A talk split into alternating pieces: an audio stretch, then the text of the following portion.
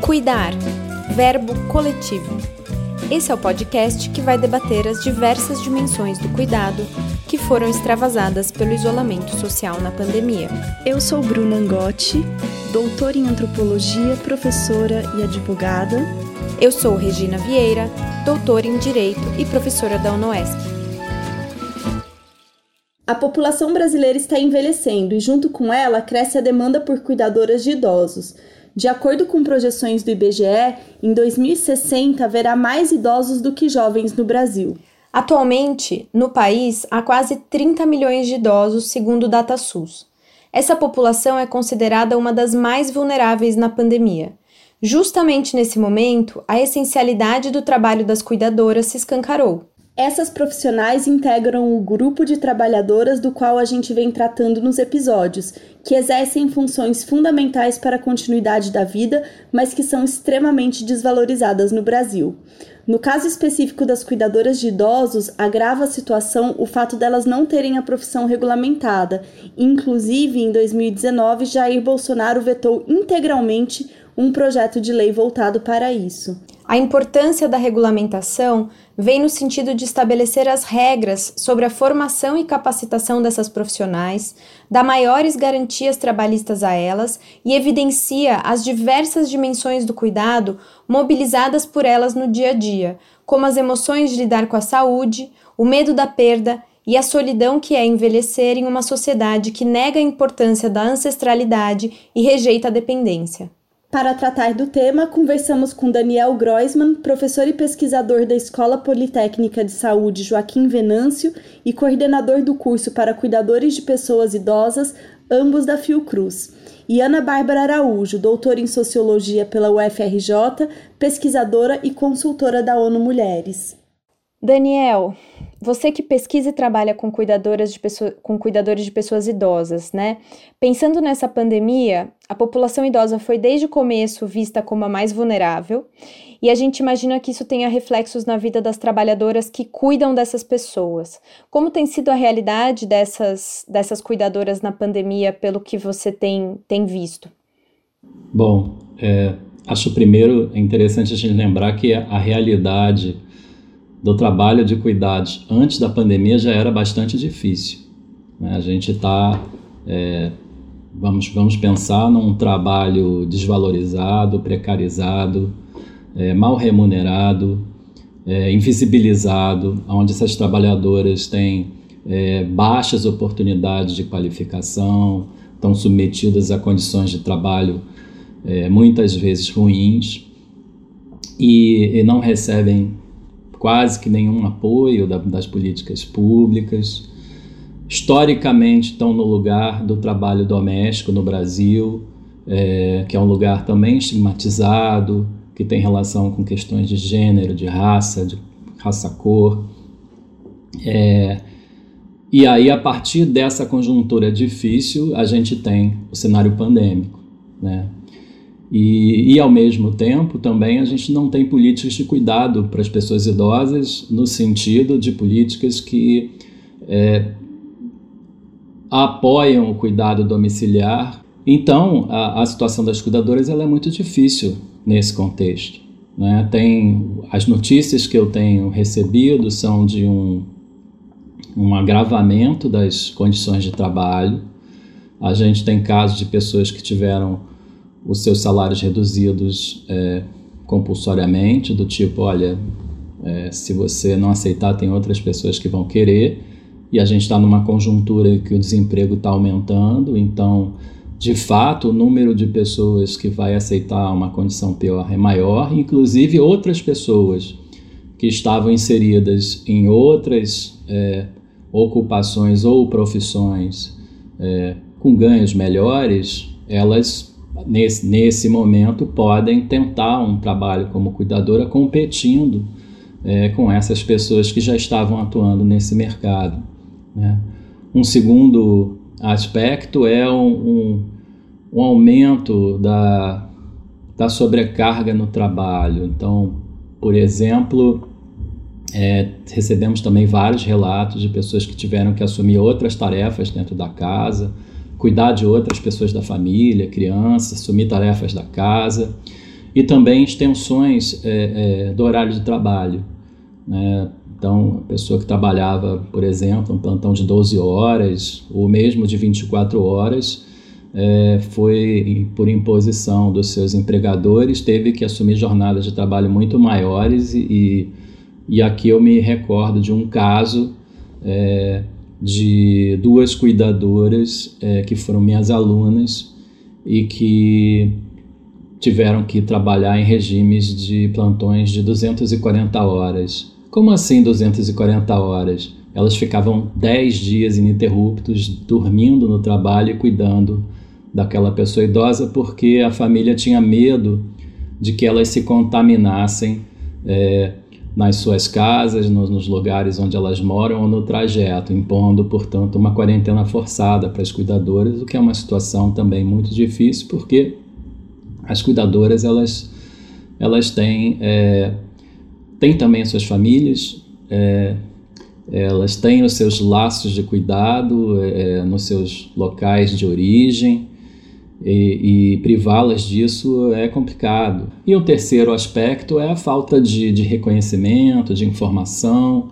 É, a gente vê, por exemplo, uma série de notícias de que ah, os profissionais de saúde vão ter prioridade na testagem né, para saber se eles têm, estão com Covid-19 ou não.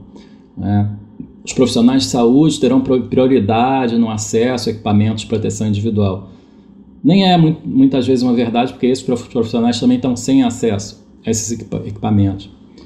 Mas as cuidadoras não são reconhecidas como profissionais de saúde, e de fato não são, mas e ao mesmo tempo elas também elas precisam de prioridade na testagem, no acesso de material, de equipamentos de proteção individual, porque elas estão fazendo um trabalho de proximidade, um trabalho é, no corpo a corpo e com uma população altamente vulnerável que é de idosos. Há cuidadoras que trabalham em instituições de longa permanência de pessoas idosas e aquelas que trabalham diretamente na casa dessas pessoas como essas realidades diferem no dia a dia do trabalho, ainda mais agora com o isolamento social? É, são, são realidades muito distintas. Primeiro, a realidade maior é a do cuidado domiciliar, né? porque é, a maioria das pessoas idosas mora nas suas casas né? e apenas um número muito reduzido está institucionalizado, então Aquilo que é mais frequente é o cuidado domiciliar. Diferenças do cuidado domiciliar e institucional. É, no cuidado institucional, é, existe uma organização do cuidado, né, uma supervisão, existe uma equipe multidisciplinar é, de diferentes maneiras, porque tem instituições mais estruturadas e outras menos estruturadas, mas não é um trabalho solitário. Né? É um trabalho mais organizado numa lógica mais é, taylorista fordista, com divisão de tarefas, com determinadas rotinas. Em relação a, a como proceder é, nos cuidados é, de precaução ao contágio ou de, ou de, manejo de pessoas que estão com suspeita de estarem é, com Covid-19, existem orientações que a instituição tem um acesso melhor, né? porque é, tem um corpo técnico, tem dirigentes e podem passar essas instruções, essas orientações para a sua equipe de trabalhadores.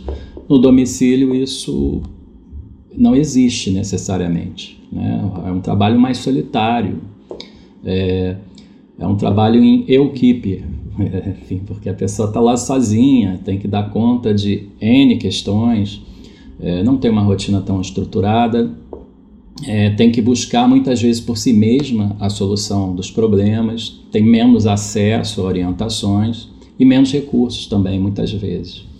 É claro que é difícil generalizar que a gente está tratando de realidades enormes, complexas, com muitas diferenças. Tem, tem trabalho domiciliar que é em, em equipe, tem instituições que são muito precárias, tem outras que são mais organizadas. O trabalho em instituições, muitas vezes, ele é um trabalho mais pesado do que o trabalho no domicílio, porque, é, porque existe um, um, um, viés coletivo do cuidado. Muitas vezes essa cuidadora ela tem que cuidar de várias pessoas. Né?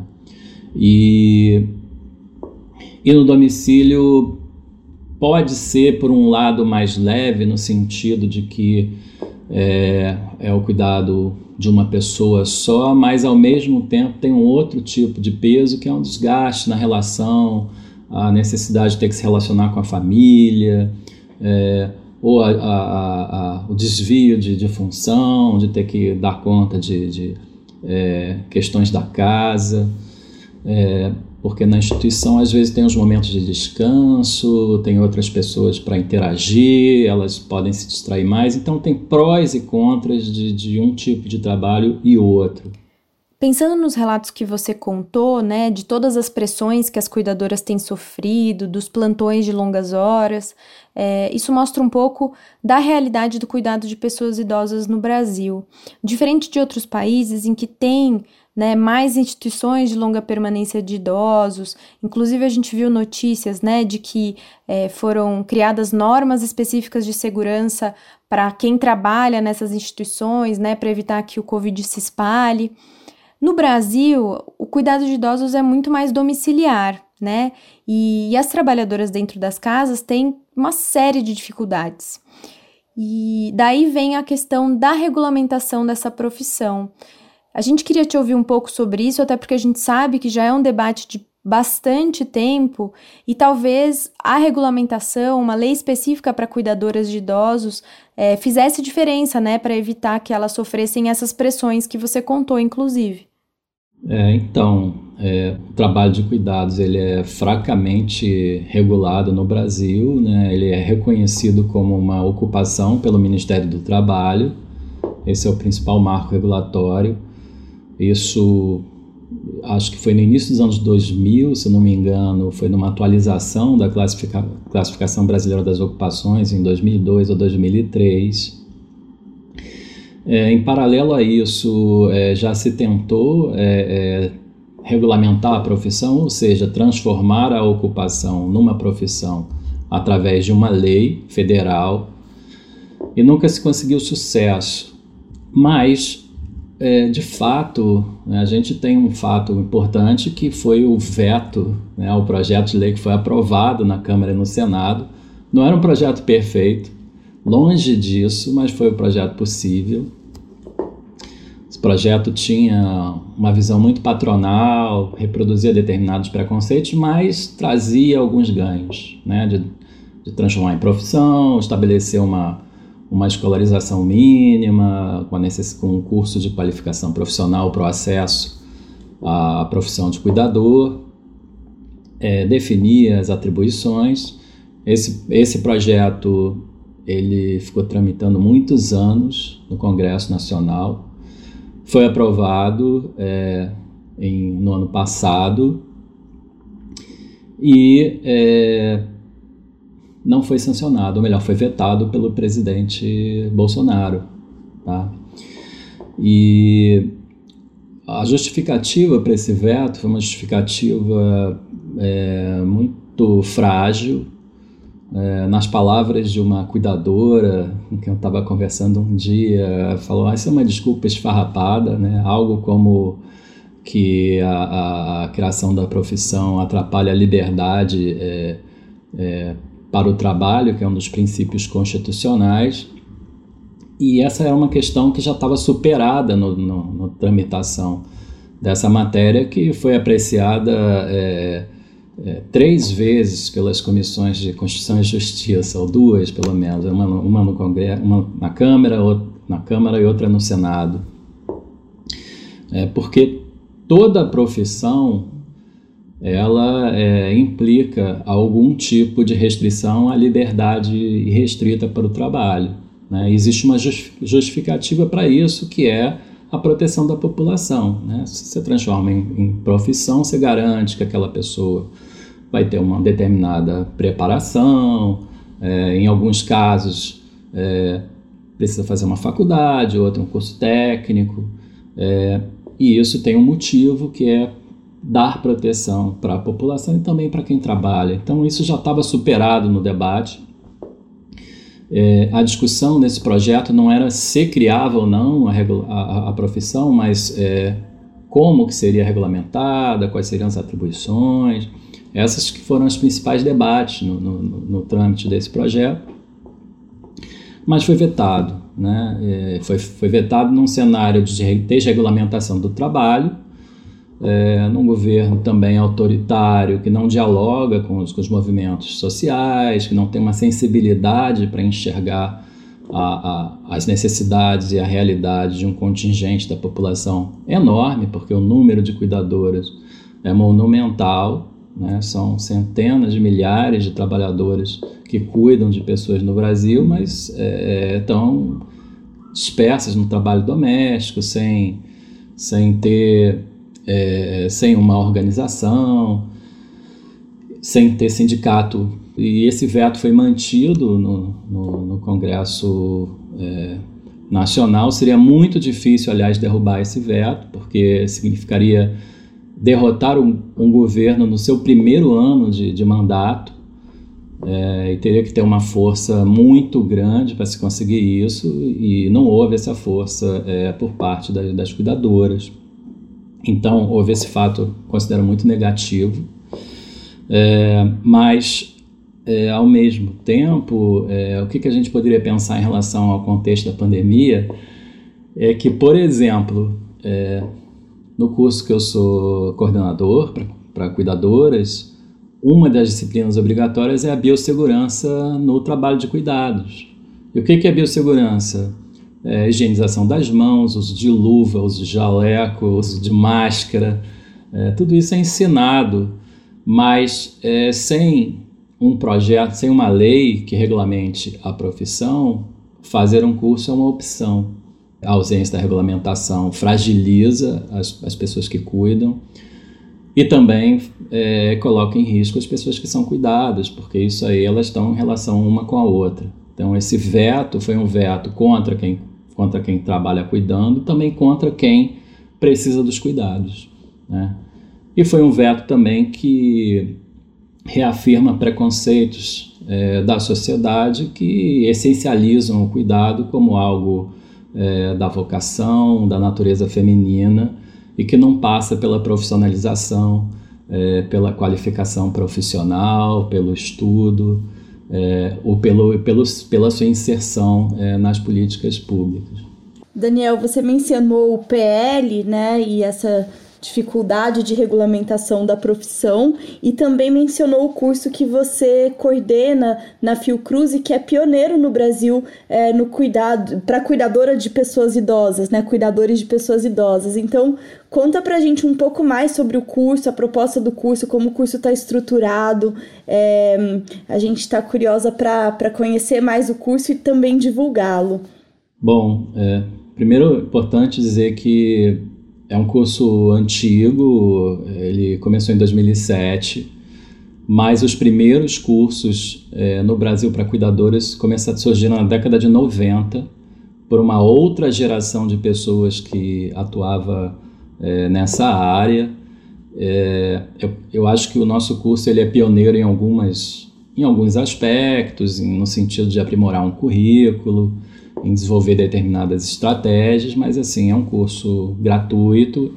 Ele hoje tem uma carga horária de 240 horas.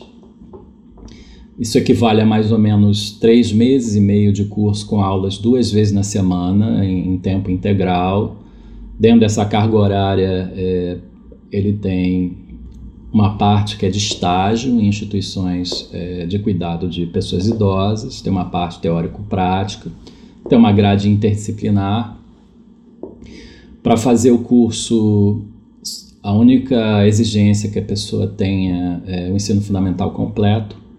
O que eu posso falar é que a experiência de estar é, sendo coordenador desse curso me transformou profundamente a partir do contato com as pessoas cuidadoras. Foi, foi foi a partir daí que eu passei a ter um olhar sobre o trabalho de cuidado. Eu assumi o projeto em 2008 e esse curso foi implantado porque existiu o Programa Nacional de Formação de Cuidadores de Idosos, que foi um programa do governo Lula que visava é, formar dezenas de milhares de cuidadores no Brasil inteiro.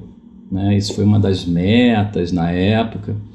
O programa começou de 2017 para 2008, envolvendo as escolas técnicas do SUS. Em 2009, o programa, é, sem que ele tivesse sido, ele é extinto. E eu fiquei é, chocado com isso. Como assim? O Brasil está envelhecendo, a, a demanda de cuidado ela aumenta, tem dezenas, dezenas de pessoas, centenas interessadas no curso. As escolas que estavam fazendo, que participaram da primeira fase, avaliaram como muito positivo né, o curso. E por que, que, ele foi, por que, que esse curso foi deliberadamente, esse projeto, né, o projeto, não o curso, por que, que esse projeto foi encerrado assim de uma maneira tão arbitrária e tão, e, e, e tão súbita? É, e essa pergunta me levou a fazer uma, uma tese, uma pesquisa de doutorado, para entender essa discussão, o que, que acontece no, no trabalho de cuidado. É, e me motivou também a muitas lutas e militâncias pela, pela valorização do trabalho de cuidados, pela regulamentação da, da profissão de, de, de cuidadora, é, pela necessidade do reconhecimento do direito ao cuidado, eu queria aproveitar uma parte da sua fala, que você falou da centralidade do cuidado nesse Brasil que está envelhecendo, né? É, e acho que a gente queria te ouvir, já chegando no final, um pouco sobre esses desafios que a gente vai ter que enfrentar, sabe? No seu, dentro do seu conhecimento, dessas experiências que, que você tem, inclusive no curso, nesses contatos cotidianos, como que a gente pode melhorar em termos políticos e sociais para amparar melhor quem cuida e quem é cuidado por aqui? Não, eu acho que o tema urgente é a gente discutir estratégias para promover maior equidade de gênero, porque toda essa discussão de cuidados ela está intimamente ligada com as desigualdades de gênero. O cuidado não é reconhecido como direito porque é visto como obrigação das mulheres. As mulheres têm que assumir o cuidado e por isso é, é, se prejudicam no mundo laboral ou, ou cuidam de forma não remunerada, isso não é reconhecido como trabalho, é, se aposentam com mais dificuldade, com menor, com menor valor, é, se submetem a relacionamentos abusivos porque estão em situação de dependência econômica muitas vezes.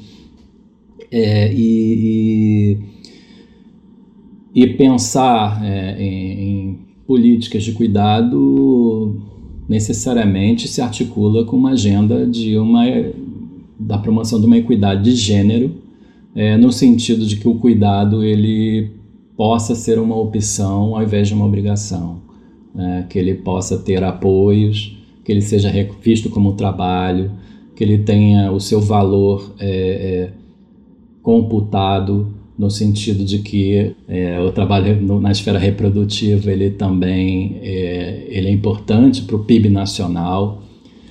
E o que, que a gente pode fazer a curto, médio e longo prazo é dar visibilidade para essa questão, é tentar articular com as, com as agendas dos diversos movimentos é, que estão articulados a esse campo, movimento feminista, é, movimentos de direitos das pessoas que necessitam de cuidado, segmento das pessoas idosas, pessoas com deficiência, crianças, enfim, uma série de é, usuários da saúde mental, é, em torno de uma agenda comum. A gente está passando por um, por um período muito conturbado na, na arena política do nosso país. As questões é, maiores estão é, se sobressaindo a necessidade de proteção da democracia, as liberdades individuais, mas ao mesmo tempo as pautas é, é, setoriais, as pautas de direitos, elas não podem ser esquecidas porque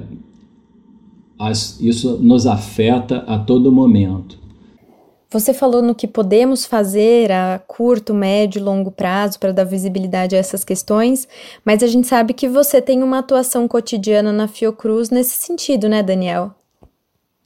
Ah, deixa eu fazer uma notícia positiva nesse cenário de tanta adversidade, tá?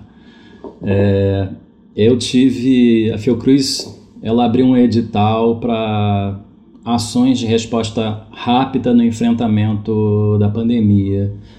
E eu elaborei um projeto junto com outras colegas de algumas instituições do, aqui do Rio de Janeiro, o FRJ, o ERJ, também a, a ACIERJ, que é a Associação das Cuidadoras.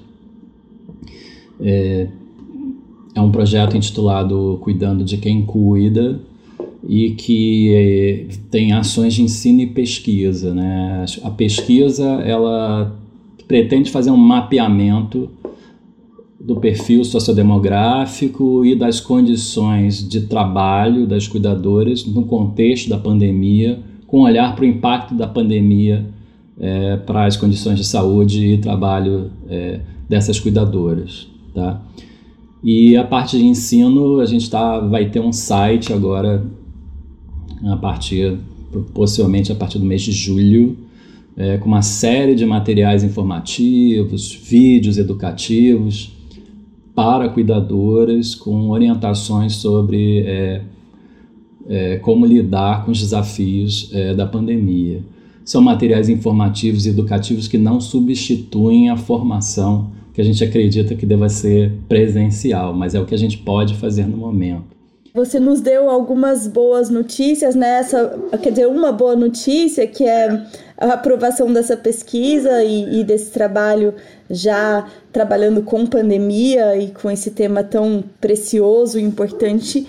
É, a gente queria te ouvir, Daniel. A gente costuma terminar o podcast perguntando dicas de leitura, ou de filme, ou de podcast, ou de né, outro material para os nossos ouvintes entrarem mais em contato com essa temática.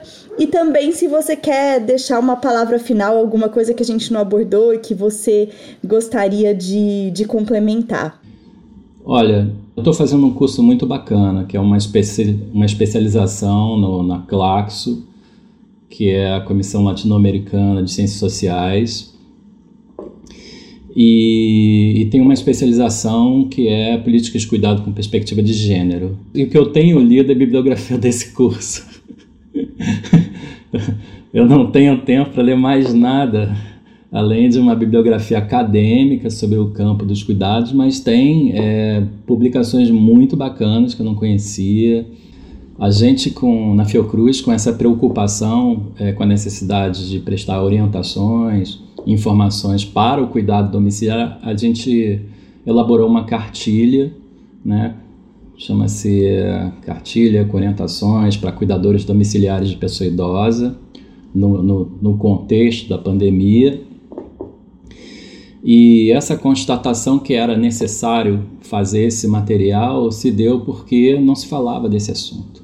A gente tinha uma série de, de materiais para profissionais de saúde, a gente também tinha um conjunto de materiais para é, os cuidados institucionais e quase que nada para o cuidado domiciliar.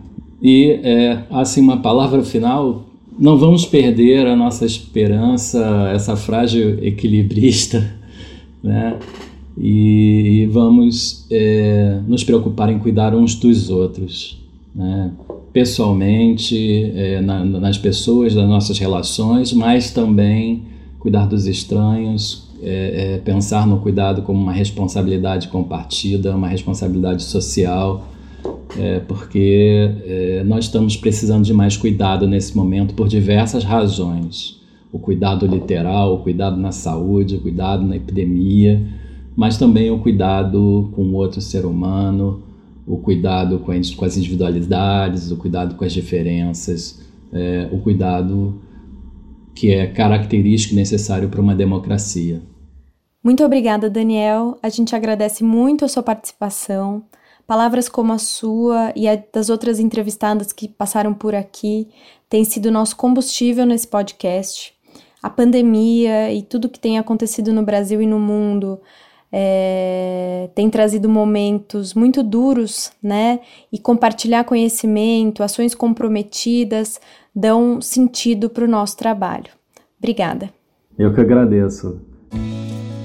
Para encerrar esse bloco, agradecemos novamente ao Daniel Groisman e passamos agora para a conversa com Ana Bárbara Araújo. Oi, Ana, tudo bem? A gente queria começar nossa conversa te ouvindo sobre o cuidado de pessoas idosas, sobre como esse trabalho geralmente é relacionado ao amor e ao afeto. Oi, Regina, obrigada pelo convite. É um prazer estar aqui com vocês. Bom, é, como já foi falado né, no, no outro episódio, no episódio inicial do podcast, cuidado tem tudo a ver com divisão sexual do trabalho. E quando a gente pensa né, no cuidado como um trabalho que ele é generificado, né, como um trabalho que é realizado majoritariamente por mulheres, isso vem também com umas outras qualificações, né? O cuidado ele costuma ser associado, né, como vocês falaram, com sentimentos positivos, né?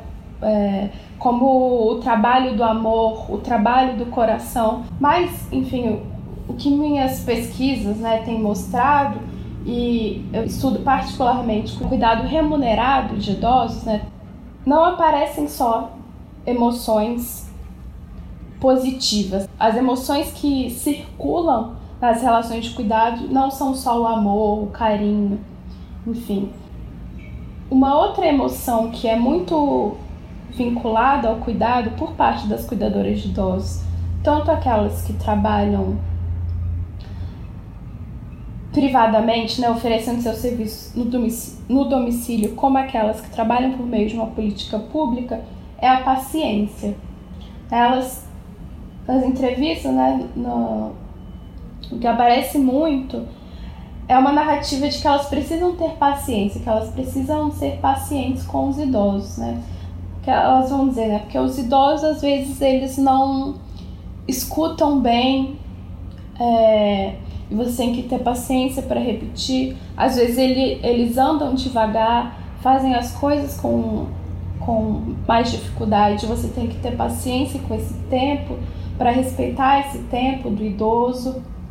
Né? Às vezes o idoso ele gosta de repetir as mesmas coisas e aí a cuidadora tem que ter essa paciência para escutar a mesma história várias vezes sem demonstrar frustração, sem demonstrar nenhuma emoção ruim. Mas é claro, essas emoções que a gente consideraria negativas, né, emoções ruins, elas também aparecem no contexto do cuidado.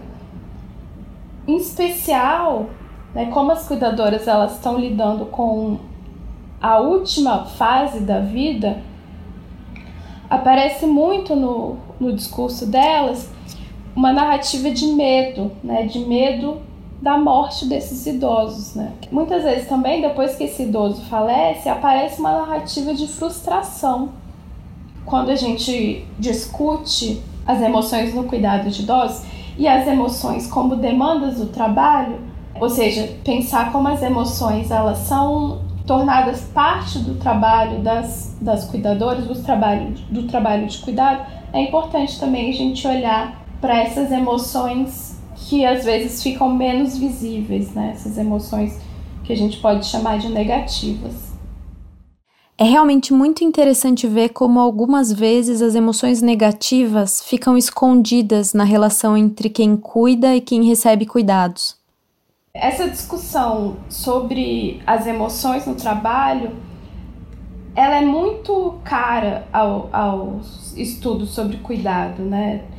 A maioria das pesquisadoras que discutem cuidado acabam em algum momento falando sobre emoções, porque realmente por conta dessas relações, né, que são de muita proximidade, no caso do cuidado de idosos, por exemplo, envolvem dar banho, tocar o corpo do outro, ter uma intimidade muito grande, né, muitas vezes, acabam surgindo né, emoções diversas nesse trabalho, né, como parte desse trabalho. É muito é, é uma dimensão muito relevante, né? As cuidadoras, inclusive, elas falam: a gente tem que amar o trabalho. Não é, né? Não é como se desse para fazer sem emoções, né? Não dá para fazer esse trabalho sem, sem ter emoção nenhuma. Ana, é, nesse contexto né, das emoções, o que você falou anteriormente das, das cuidadoras que sofrem, né, que têm medo, que têm angústia com a morte dessas pessoas idosas, eu fiquei pensando muito nos idosos como né, o, que a gente tem mais ouvido de grupo de risco uh, prioritário né, da pandemia, o grupo que é mais afetado, que foi mais afetado em outros países, que também tem sido mais afetado por aqui. É, queria te ouvir se você, enfim, tem refletido sobre isso, tem dialogado com as pessoas que fizeram parte do seu campo ou com outras pessoas sobre justamente como estão essas essas cuidadoras, né, nesse contexto de pandemia. Bom, o que eu tenho visto assim e muito preocupada, na verdade, é são relatos de cuidadoras que estão sendo impedidas de voltar para casa, né, pelos empregadores, né. É, e aí quando a gente pensa o que, que significa, né, para essas mulheres terem que passar uma quarentena que a gente não sabe até quando vai, né, não tem data para acabar, junto com os idosos cuidados, né, o que isso significa em termos de carga de trabalho, o que isso significa em termos de preocupação com as próprias famílias, né? Enfim, a gente ainda não, não tem pesquisa sobre isso, né, para poder fazer um panorama mais amplo, mas, enfim, relatos ou de cuidadoras que estão é, passando a quarentena junto com, com os idosos, e isso, de novo, isso pode gerar né, muita sobrecarga emocional para essas trabalhadoras, né, que precisam também da sua hora de descanso, precisam também conciliar o cuidado dos seus próprios familiares. E, por outro lado, é, cuidadoras que estão vivendo muito medo, né? Ou medo do desemprego, né? De já terem perdido seus empregos por conta é, da pandemia, né? Ou que estão vivendo também esse medo contínuo de ter que sair de casa, pegar transporte público para ir trabalhar, para manter seus, seus trabalhos. Então é uma situação muito difícil para as cuidadoras e elas são estão muito vulneráveis, né? Vulneráveis porque é, elas lidam com essa população que é mais vulnerável, né? Que tem mais ri risco de, de morte ou de complicação severa por conta da pandemia. Risco também é, porque elas podem, em alguma medida, ser responsabilizadas, inclusive, né, caso venham a, a, a, contaminar algum idoso. Então, é um, um momento, né, pelo que eu tenho acompanhado, assim, de, muita, de muito medo, né, para as cuidadoras. Ana, existe um sindicato, é, um canal, um espaço para que as demandas das cuidadoras de idosas sejam endereçadas? Ou isso não é tratado, cuidado em uma esfera coletiva? Apesar de que tem um, um número é, significativo de cuidadoras que trabalham em instituições de longa permanência ou em residências terapêuticas, tem um, um número significativo de cuidadoras trabalham em domicílio e elas podem ser consideradas trabalhadoras domésticas. Então, é, o que eu tenho visto é que várias demandas né, das cuidadoras têm sido, é, nesse momento de pandemia, têm sido tratadas pelas, pelo Sindicato de Trabalhadoras Domésticas, né? Mas, é uma, mas ao mesmo tempo aqui no Rio, em São Paulo, em Minas Gerais, em vários outros estados, as, as cuidadoras também têm associações próprias de cuidadores que não têm status de sindicato, mas são associações que também estão lidando com essas demandas do demandas próprias do trabalho nesse contexto de pandemia, né?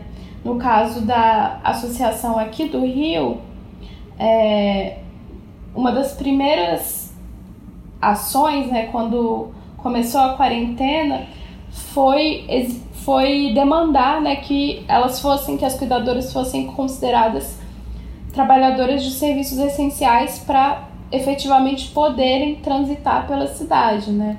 Porque é, ainda em março o governo impôs algumas barreiras entre o transporte para o transporte intermunicipal e como muitas cuidadoras moram em periferias, em regiões é, da região metropolitana da cidade, mas não necessariamente na cidade do Rio, elas, enfim, reivindicaram, né, a associação reivindicou esse direito de circular pela cidade para trabalhar. Porque, novamente, são muitas dessas cuidadoras não têm carteira assinada e elas não tinham nem como provar que eram cuidadoras. Então, o governo teve que disponibilizar uma, uma espécie de documento para que os empregadores assinassem e aí é, e elas mostrassem né, para a polícia caso fossem barradas é, ao utilizar o transporte público.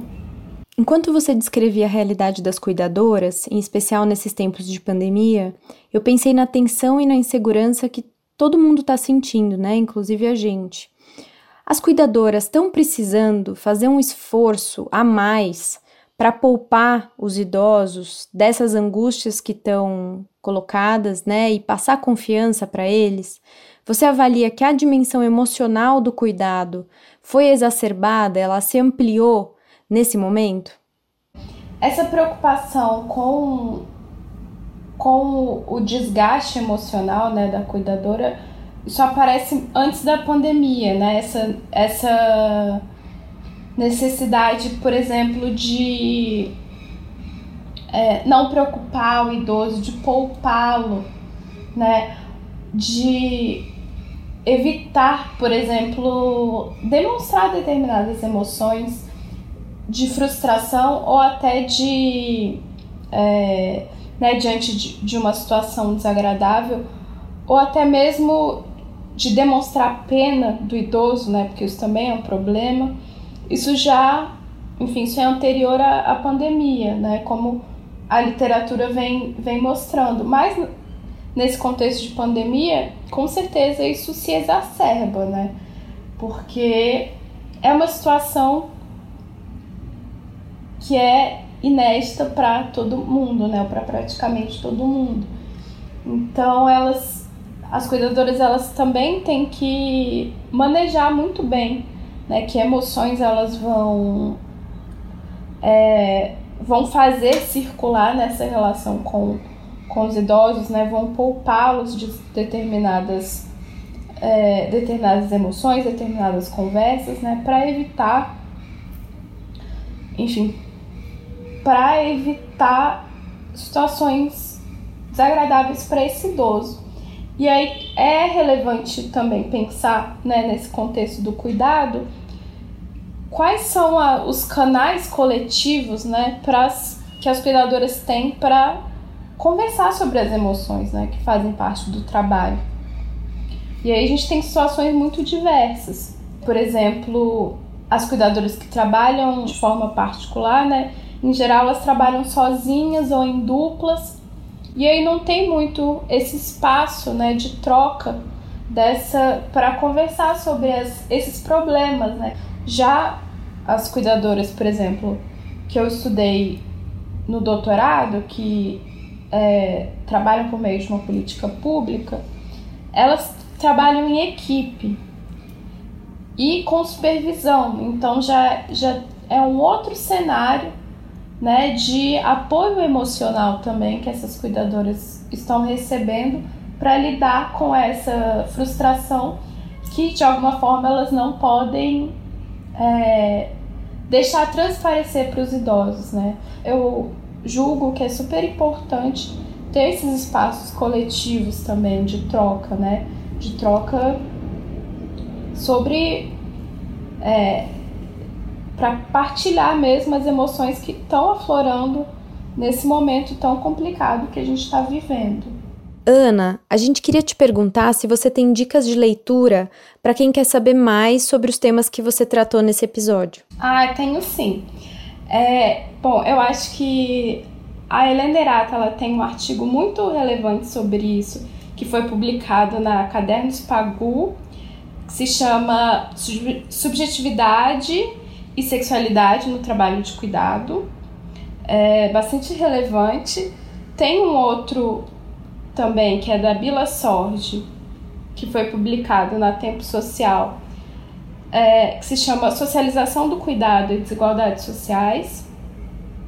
É, a Ana então nos indica um texto da Helena Irata e um texto da Bila Sorge, e eu quero aproveitar para indicar também um texto da própria Ana, que se chama Gênero, Reciprocidade e Mercado no Cuidado de Idosos, que ela publicou na revista de Estudos Feministas.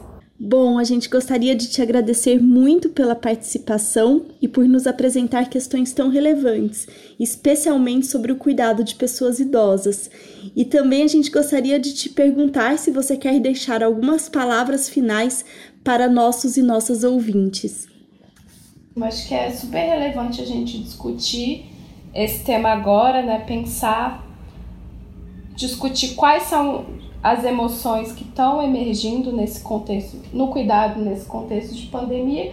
E também acho importante a gente é, desconstruir essa ideia de que o cuidado ele só se relaciona a emoções positivas, né? A gente talvez precise conversar, né? Como, enfim, alguns grupos de mães, por exemplo, já têm feito, mas conversar mais a sério sobre é, a dimensão da frustração, da raiva, do medo, que também fazem parte das relações de cuidado, né? Elas não são as relações de cuidado diferente do que é, algumas teóricas anteriores pensaram, elas não são isentas de conflito, não são isentas de, de disputas, né? Inclusive da possibilidade de violência também. Então, eu acho super relevante a gente pensar sobre isso sem partir de um ponto de vista normativo, né, de assumir que o cuidado é sempre positivo, é que ele sempre faz emergir o que é melhor do ser humano. Enfim, também há, eu acho que isso acaba tornando o cuidado muito pesado, né, para as mulheres, assim, essa necessidade de ter que demonstrar que o cuidado é sempre algo positivo, algo que a gente faz com muito amor, com muita é, sempre com muita dedicação e, enfim, acho que é isso. Terminamos esse episódio agradecendo uma vez mais nossos entrevistados e aproveitamos para passar as indicações feitas pelo Daniel. O curso de formação coordenado por ele se chama Qualificação Profissional no Cuidado à Pessoa Idosa e é ministrado na Fiocruz do Rio de Janeiro. Também da Fiocruz é a cartilha Orientações para Cuidadores Domiciliares de Pessoa Idosa na Pandemia do Coronavírus, acessível no site da instituição. Por fim, ele mencionou a bibliografia do curso Políticas do Cuidado com Perspectiva de Gênero, do Claxo, coordenado pelas professoras Karina Bacciani e Joan Tronto. Agradecemos todas as pessoas que estão acompanhando essa série especial. Não deixem de compartilhar o episódio. Se quiserem acompanhar nossas redes sociais, sigam o Cuidar Verbo Coletivo no Instagram ou curtam nossa página no Facebook. Até o próximo episódio.